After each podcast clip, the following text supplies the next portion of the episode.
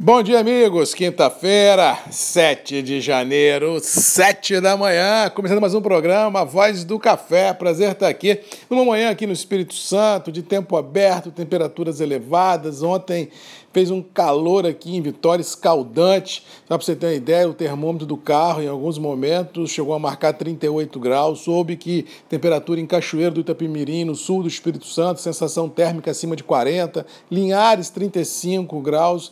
Realmente uma situação para um verão é muito complicado porque aqui as chuvas que caíram em passado recente não foram generalizadas. No noroeste e no extremo norte elas nem chegaram a cair. Foi mais no sul, montanhas e Grande Vitória e parte do litoral norte mais próximo da Grande Vitória.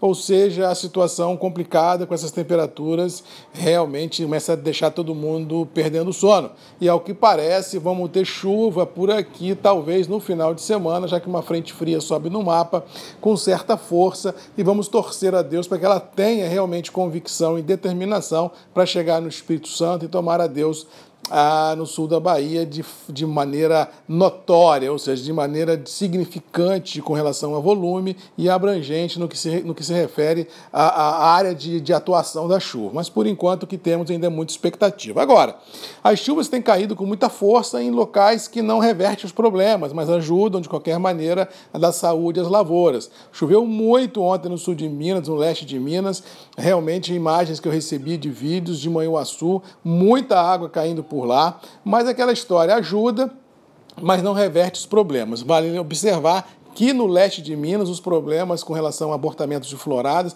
não foram tão fortes como foram presenciados no Triângulo, no Cerrado e também no sul de Minas. Ou seja, a chuva vem caindo, não consegue recuperar as perdas já projetadas para o ano safra, mas de qualquer maneira deixa cair porque chuva sempre é bom. Agora, com relação a Conilon, no sul da Bahia, no Espírito Santo, para aqueles produtores que operam a pleno sol, começa a preocupar, porque nem com a irrigação a situação não está simples se essas temperaturas se mantiverem acima de 35 graus sem chuva. Cuidado e atenção, porque podemos ter dor de cabeça se as chuvas não vingarem. Com relação aos mercados, tivemos um dia que a gente pode dividir em dois. Até as 3 e meia, 4 horas da tarde foi um, e de 3 e meia, 4 horas da tarde em diante foi outro.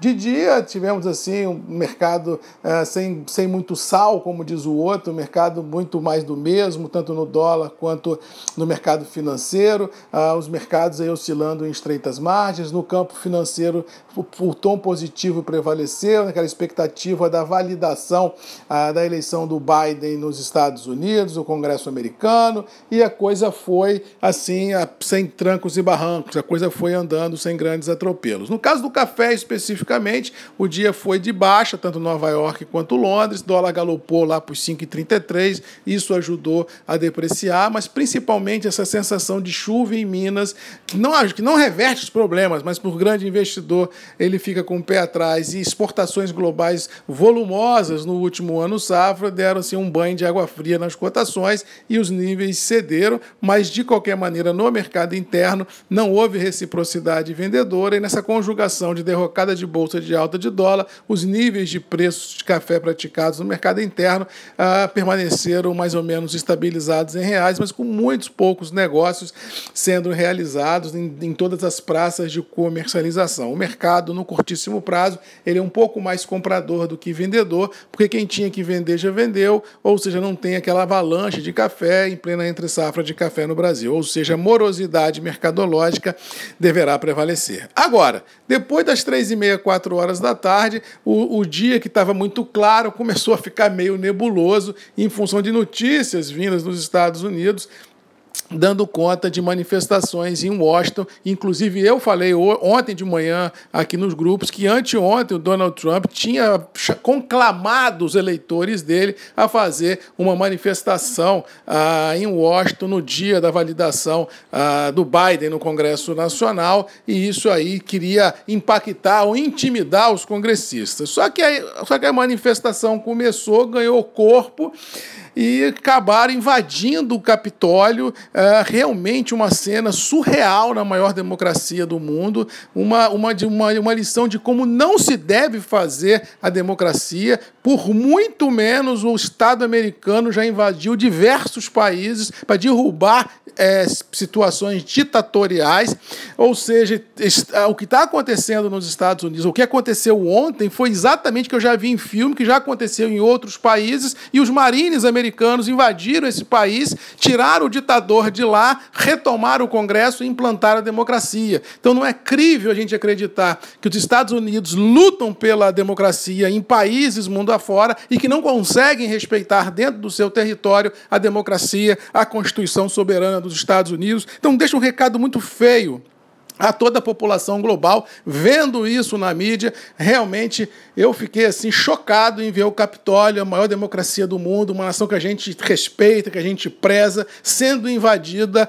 por lunáticos à busca de uma coisa que não existe, à busca de uma fraude que não foi comprovada e que realmente ah, fica assim sem saber nem o que falar. Realmente a democracia ficou muito, ah, não só americana, mas mundo afora, fragilizada em função de que o seu maior xerife, que é os Estados Unidos, sofre um golpe desse mortal por parte de uma, uma minoria radical que entra no Capitólio e faz a bagunça que fez. Realmente uma cena que eu não gostaria de ter visto, não gostaria que realmente fosse eh, levada mundo afora, porque é um exemplo feio que dá às outras nações do mundo, que tem os Estados Unidos como um porto seguro, como uma democracia segura, e tanto é verdade que uma, que uma grande maioria de brasileiros, de europeus, de africanos querem migrar para os Estados Unidos porque lá é uma democracia, lá tem o um direito ao trabalho, lá tem uma série de benefícios que não tem em outras partes do mundo. E você vê isso, realmente é um banho de água fria em todo mundo, porque não se pode permitir que isso aconteça. Como venho falando aqui, a democracia é a rotação de poder, é ganhar e é perder. Quem ganha fica, quem perde sai.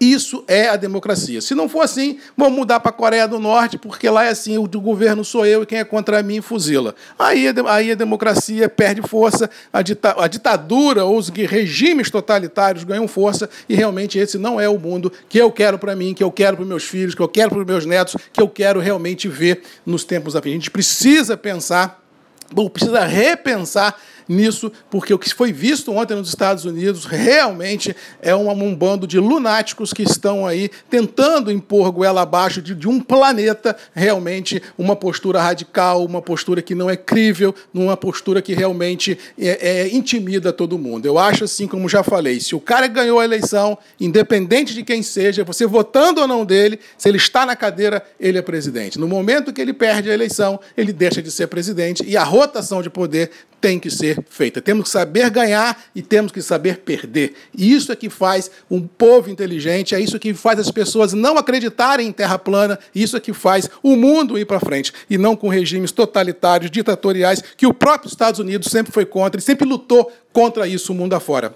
Ou seja, o que nós vimos ontem na televisão, eu só vi isso em filme, quando o xerife americano invade o país onde tem esse tipo de postura, derruba o ditador, mata meia dúzia e os marines tomam conta do país, o que nós vimos acontecer no Iraque e em muitos lugares. Ou seja, foi um exemplo feio que eu não valido e que realmente não gostaria de ter visto. Mas, como diz o outro, segue o jogo, porque o nosso negócio aqui é café, nosso negócio aqui é mercado, nosso negócio aqui é torcer para que o Brasil dê certo, porque por enquanto a gente está só nessa expectativa de tudo caminhar com vacina, com paz, com amor, com soberania, com emprego, com, com dignidade e com certeza luz para todos nós. Beijo no coração de todos, boa quinta-feira, um abraço do Max Magalhães da Voz do Café e até amanhã, às sete da manhã, comigo aqui, Grupos Redes MM, ponto de encontro de todos nós. Um abraço e até lá.